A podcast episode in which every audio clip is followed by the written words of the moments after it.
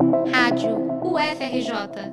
Informação e conhecimento, conhecimento, conhecimento.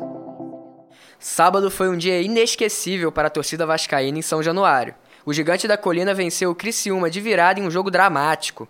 A partida que deixou o Vasco com o pé na Série A do Campeonato Brasileiro também marcou a volta da maior torcida organizada do clube, a Força Jovem, após nove anos banida. Porém, o retorno foi problemático e integrantes da Força causaram tumulto dentro e fora do estádio. Dentro de São Januário, um torcedor comum foi agredido por integrantes da organizada. Vídeos que circulam nas redes sociais mostram o torcedor sentado e sangrando durante o jogo enquanto é chutado por outros. A polícia militar foi até o local e controlou a situação. O entorno do estádio também foi palco de batalha entre membros da organizada.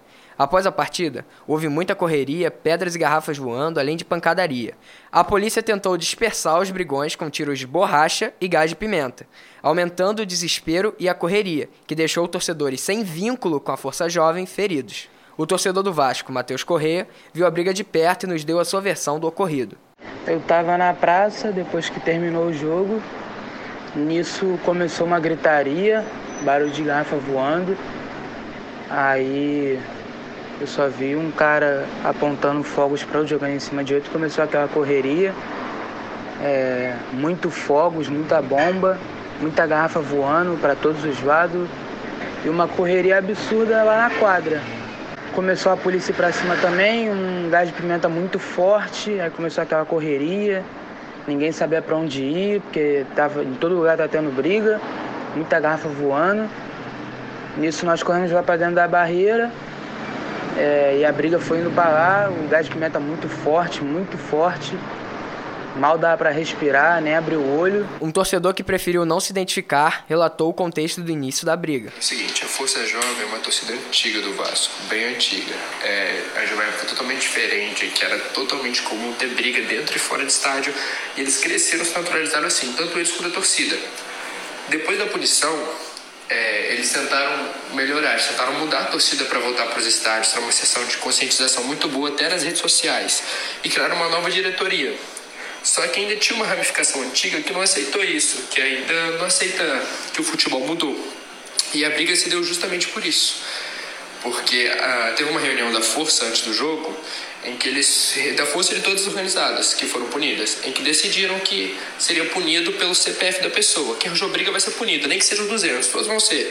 E realmente uma pacificação nos estádios. Teve aliança entre todas as organizadas do Vasco, tirando a Ira Jovem, e para ter um futebol pacífico. Ele disse ainda que, mesmo com a presença da polícia, a confusão continuou. Tinha torcedor que saiu machucado, tiraram crianças de lá. Essa, essa ramificação antiga da força não parou por aí, eles estavam totalmente enlouquecidos. Teve relatos que me mandaram de eles tentando assaltar carros, destruindo carros de torcedores.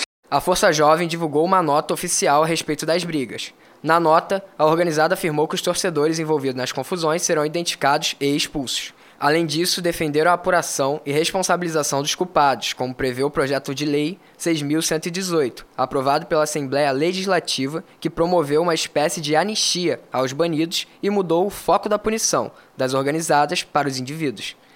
Vale lembrar que a organizada do Vasco ficou nove anos fora dos estádios por causa de uma briga generalizada contra uma torcida do Atlético Paranaense em Joinville, na última rodada do Campeonato Brasileiro de 2013. Essa semana ocorreu a liberação da Força Jovem e de outras organizadas de clubes cariocas que também estavam banidas. A medida é provisória, pois apesar da legislação aprovada na Alerj, ainda falta um termo de ajustamento de conduta a ser firmado entre as torcidas organizadas e o Ministério Público. Reportagem de Wagner Fernando para a Rádio UFRJ.